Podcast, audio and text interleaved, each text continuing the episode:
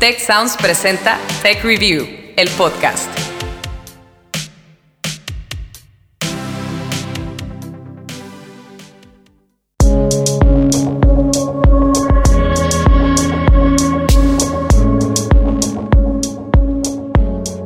Gracias por acompañarnos a un nuevo episodio de Tech Review, el podcast. Historias para mentes curiosas.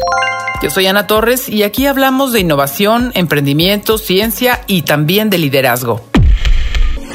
Muchos de los pacientes visitaron o trabajaban en el mercado mayorista de mariscos de Wuhan. Los primeros resultados de los laboratorios chinos sugieren que se trata de una nueva cepa de la familia de virus que causan el SARS, pero menos virulenta.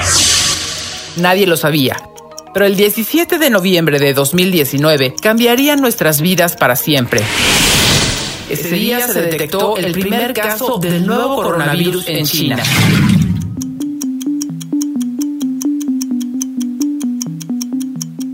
El COVID-19 llegó a México pocos meses después y el 27 de febrero de 2020 se registraba el primer caso oficial en el país.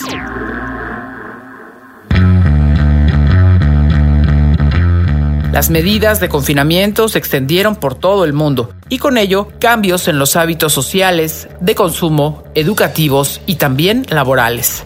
El choque fue tan radical que incluso ha dado paso a una nueva generación, los llamados pandemials. Y es que lo que solíamos conocer como vida cotidiana cambió para siempre. Bueno, pues yo creo que esta cuarentena para todos ha sido difícil en ese aspecto, ¿no? No solo porque implica, adaptarse a nuevas maneras de trabajar, como es el home office, sino porque muchas personas en el trayecto perdimos el trabajo, ya sea por recorte de personal o porque nuestros eh, empleos o nuestras empresas cerraron. La humanidad sigue adaptándose a esta nueva realidad, tanto en los ámbitos de sanidad y seguridad como en el aspecto social.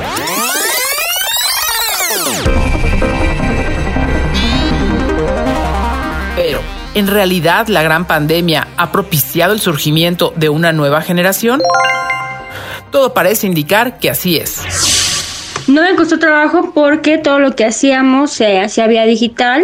Mi empresa tiene tres sedes en diferentes países y todas las áreas están de cierta manera repartidas en todos los países, entonces pues ya teníamos experiencia utilizando videollamadas, audios, eh, las plataformas para chat y demás. ¿Se me ha hecho difícil adaptarme? No. Me ha ido bien, la verdad es que me gusta mucho. Yo no sé qué voy a hacer cuando regrese a, a laborar en una oficina en medio de la peor crisis sanitaria que ha vivido el planeta, comienzan a destacar personas de distintos grupos demográficos que han logrado adaptarse a las nuevas condiciones de vida que ha impuesto el coronavirus. Especialistas comienzan a nombrar a estas personas como la generación pandemia o simplemente pandemials. Así lo señala la doctora Ana Miranda, investigadora de Flaxo para el programa de juventud en Argentina. En este caso, podemos pensar que hay una generación de jóvenes, personas jóvenes, hombres y mujeres, que están ingresando, transitando su juventud en este periodo tan particular en donde la pandemia del COVID-19 tiene un lugar muy importante, ¿no? Tanto por lo que ha significado como crisis sanitaria, como en sus efectos sobre el mercado de trabajo y la crisis económica eh, producto del aislamiento. Si bien la doctora identifica solo a personas jóvenes como pandemials, el profesor Alfonso Vázquez de la Universidad de Extremadura en España se refiere a este nuevo grupo demográfico como un fenómeno más transversal. Pero, sin embargo, eh, la pandemia es un fenómeno transversal, es decir, afectado a, todas las edades por igual. ¿no? Eh, si bien cuando hablamos de los millennials, pues tenía un, bueno, unas características especiales, una relación especial con las tecnologías que no puedan tener otras personas, eh, frente a la pandemia, todo el mundo lo ha, lo ha vivido por igual. Entonces, bueno, yo, yo soy más de esta, segunda corriente ¿no? que, que, considera que pandemia es quien, quien ha padecido la, la, la pandemia de lleno, independientemente de la edad. Bajo esta óptica, todos los que estamos viviendo este tiempo de contagio global por el SARS-CoV-2 seríamos pandemials, sin importar el año en que nacimos.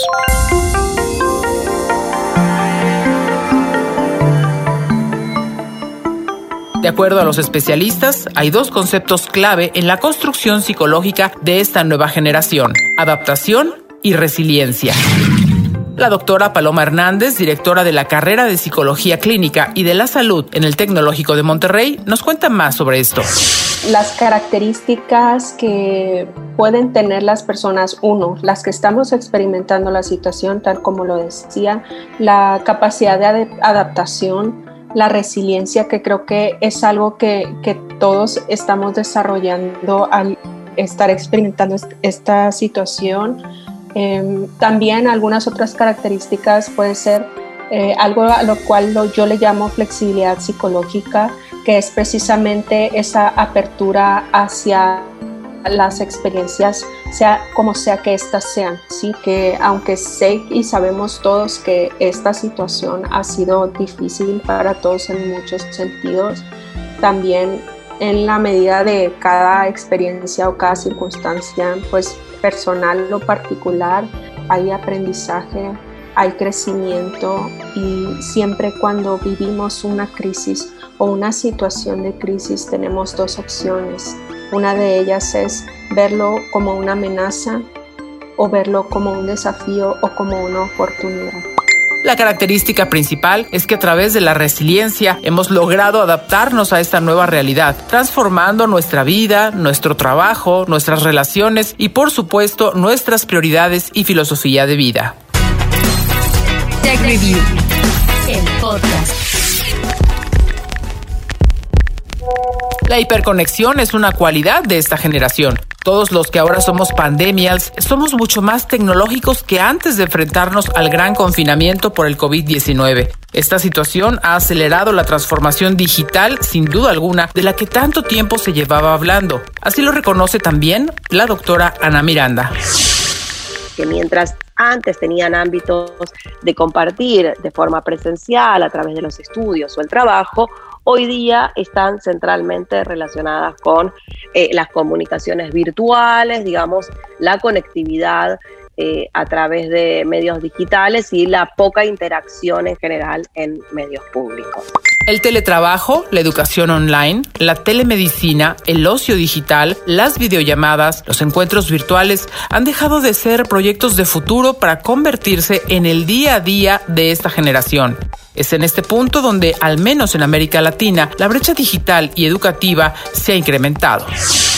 Tenemos un conjunto de personas jóvenes con que su rasgo, digamos, o su su actividad principal estaba relacionada con medios públicos, la educación, o sea, la incorporación al mercado de trabajo, y esto hoy día solamente sucede en los hogares. Y esto marca, bueno, una cosa muy particular también, porque podemos pensar inclusive que, que a través de la infraestructura de los hogares, podemos ver situaciones de mucha desigualdad. Cualquiera de nosotros, nosotros, estamos en nuestras casas con unas condiciones, pero cuando llegamos a la universidad, estamos todos en la misma universidad, por ejemplo, ¿no? Si no tenemos acceso a la universidad y cada uno de nosotros o nosotras está en nuestras casas, solamente tenemos lo que, eh, como es justamente lo que pueden proveer nuestras familias. Y muchas veces eso sabemos que en América Latina crea rasgos de desigualdad muy, muy grandes. De acuerdo a información proporcionada por la Comisión Económica para la Región, de los 33 países de América Latina y el Caribe, 22 implementaron estrategias de educación a distancia en línea y análogos para la continuidad en casa del proceso de escolarización pero solamente 8 consideraron la entrega de dispositivos tecnológicos como parte de estas medidas. En definitiva, los procesos de adaptación en México y América Latina, al menos en el ámbito educativo y laboral, no han sido de lo más sencillo. Esto es lo que subraya la doctora Miranda que hay un, un, desafío muy fuerte en América Latina que tiene que ver con lo que se ha denominado como la cuarta revolución industrial o el proceso de digitalización, que esta pandemia ha acelerado, pero que ya era una tensión latente en años anteriores y que marca un poco lo que se denomina como el futuro del trabajo. ¿no? Eh, si bien esta pandemia nos ha puesto en un entrenamiento sobre el tema del teletrabajo, eh, el trabajo domiciliario, digamos, la, vida laboral mezclada, digamos, en, en los hogares y en las familias. Me parece todavía que tenemos muchos desafíos y bueno, y que estos desafíos justamente tienen que ver con tratar de disminuir o tratar de trabajar en la brecha tecnológica para que eh, no sea eh, una situación de exclusión de, gran parte de, de las juventudes. La CEPAL también señaló que la educación a distancia, implementada hasta el momento debido a la pandemia, requiere inevitablemente de tecnología, situación que ha puesto en desventaja a los hogares en pobreza. Alfonso Vázquez, profesor de didáctica en la Universidad de Extremadura, en España, nos cuenta más al respecto. Esta universidad era una universidad convencional, física, con, aula ¿no? y, y y el alumnado realmente no está preparado para la, para la formación telemática. Eh, después nos dimos cuenta, porque estuvimos entrevistando ya, salimos de la universidad y entrevistamos también alumnado de, y familias de, alumnado de institutos y de, primaria, ¿no? Y vimos cómo, bueno, eh, a medida que bajábamos había una mayor vulnerabilidad porque ese alumnado tenía menos recursos y menos autonomía digital aún. Es decir, yo mis alumnos de universidad eh, ofrecía las clases telemáticas, había quien eh, por brecha digital, que aún existe, no disponía de recursos suficientes, pero bueno, aunque fuera con un simple móvil, pues más o menos se podía seguir sesiones por Zoom. Además, para niveles básicos se requiere inevitablemente el apoyo de los padres. Un niño de 6 años no tiene aún eh, autonomía digital para poder coger, conectarse y utilizar las herramientas digitales necesarias. Entonces eso pues, claro, evidentemente genera brecha. Y si a esa brecha de edad eh, le sumamos la brecha eh, económica, ¿no? Pues nos encontramos con que había en determinados sectores periféricos, de ciertos barrios, eh, familias que no tenían ni siquiera ordenador en casa ni conexión a internet, con lo cual ahí ya estamos bloqueando totalmente a ese alumnado. En ese sentido, en México, menos del 60% de los hogares tienen conexión a Internet. Aún con este dato, el gobierno centró su estrategia educativa en la difusión de contenidos por televisión, radio y vía online. Sin embargo, Coneval identifica esta política como poco inclusiva. De acuerdo a un estudio publicado por el Banco Interamericano de Desarrollo, la pandemia traería deserciones en diferentes niveles educativos, siendo un 25% de los alumnos entre 6 y 17 años los más afectados por motivos económicos y otras dificultades de adaptación. Tech Review.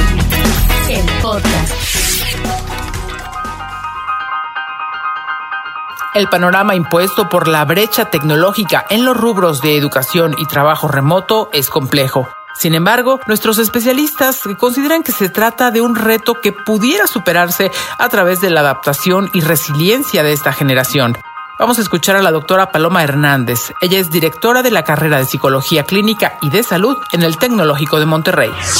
El esfuerzo por parte de los profesores por poderles dar algo eh, es muy valioso, sin embargo, creo que algunas, estas generaciones de estudiantes que no han tenido la oportunidad de, continuar con, con, su aprendizaje tendrán problemas en un futuro en cuanto a la educación. No será un problema que, que se verá en algunos años en el nivel educativo de ciertos sectores, ¿no? Y tenemos el otro o la otra parte, la cual sí podemos eh, continuar. Hemos logrado transformar la, la, educación a algo que no estábamos habituados, que aunque por ejemplo en el tecnológico es algo que ya se hacía, no en la medida en la cual o cómo lo hacemos ahora, pero eso no era algo nuevo para nosotros, ¿no? Entonces, pues se sumaron todos los esfuerzos, pudimos adaptarnos y ahora eh, estamos seguros los profesores que estamos logrando la calidad educativa que deseamos aún bajo este modelo educativo digital. La reinvención es otro aspecto clave en la nueva normalidad que vivimos los pandemias. Referente a la búsqueda de empleo durante la pandemia, pues sí ha sido más complicado porque los concursos que han salido son contados, además de que son más herméticos. E igual, pues durante la pandemia he sabido de más amigos que pierden empleo que de los amigos que consiguen o que mejoran su situación tanto en empleo como económica. pues con el sueldo o con los ahorros que tuve de mi último empleo que fue en el Instituto Electoral y con ahorros de una beca que tuve, pude hacer un negocio, es un bazar que pues hasta ahorita me ha permitido llevar o sobrellevar la pandemia de una manera pues un poquito estable hasta eso.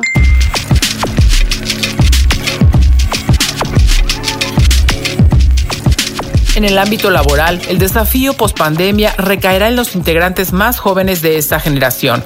Así lo destaca la doctora Ana Miranda las eh, personas jóvenes van a tener un o tienen que tener un lugar central eh, en eh, relación a volver a generar mayor actividad, actividad educativa y sobre todo actividad laboral para poder pensar en trayectorias de vida de largo plazo, digamos, todo este impasse que ha generado eh, las situaciones de aislamiento sanitario, ha generado mucho retraso en las posibilidades de inserción laboral de las personas jóvenes y creo que esto es uno de los grandes desafíos que vienen para el periodo post-pandemia. María Irene Martínez, jefa de enfermería de la Unidad de Terapia Intensiva del Hospital Rubén Leñero en la Ciudad de México, se convirtió en la primera persona en el país en recibir una vacuna contra el COVID-19.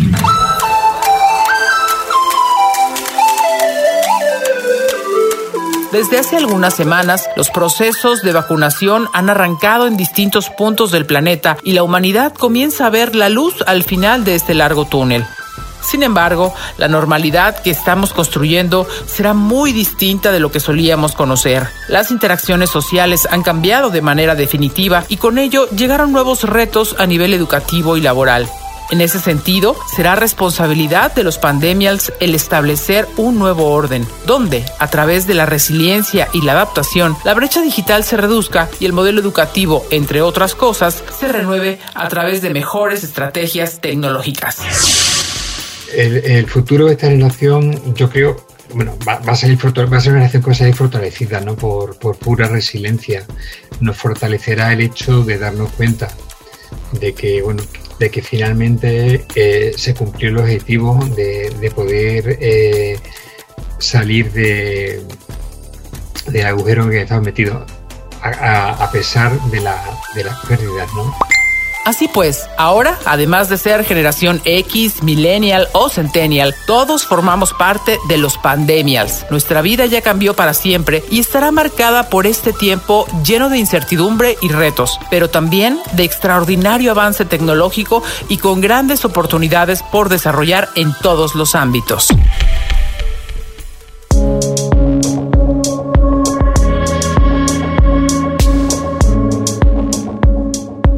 Les recuerdo que Tech Review es un medio de comunicación del Tecnológico de Monterrey y nos encantaría que nos siguieran en nuestra cuenta de Instagram. Solamente búsquenos como Tech Review.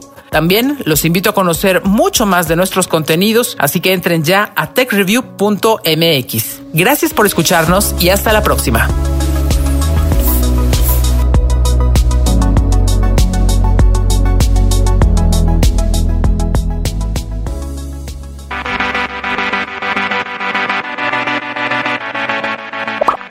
Recuerda contarnos qué opinas de este episodio usando el hashtag TechReview, el podcast, en nuestras redes sociales. TechReview MX en Facebook y arroba TechReview en Twitter. También te invitamos a seguirnos en Instagram y LinkedIn como TechReview.